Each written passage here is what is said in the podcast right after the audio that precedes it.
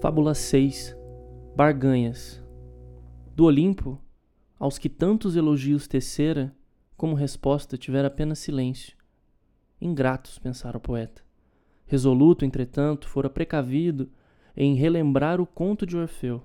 Do submundo não se consegue nada de graça, e lá o ouro é tamanho que só o sacrifício tem valor.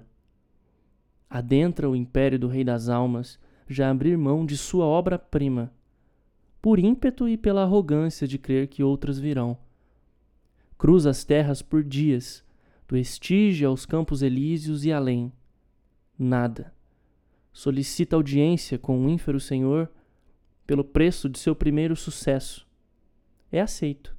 Ao penetrar a câmara dourada do Deus, nota a opulência das ninfas que guarda em dourado e das prateleiras de livros, desenhos e esculturas que coleciona nem tem a chance de falar e o Deus impera. A tua oferta é a do inseparável, tua arte pela tua musa. Qualquer que tenha sido sua decisão, do poeta nunca mais se ouviu falar, tamanha sua irrelevância.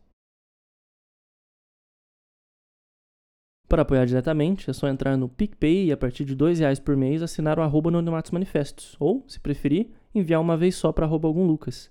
E-mails em anonimatosmanifestos.gmail.com. Texto disponível em algumlucas.com. Até a próxima.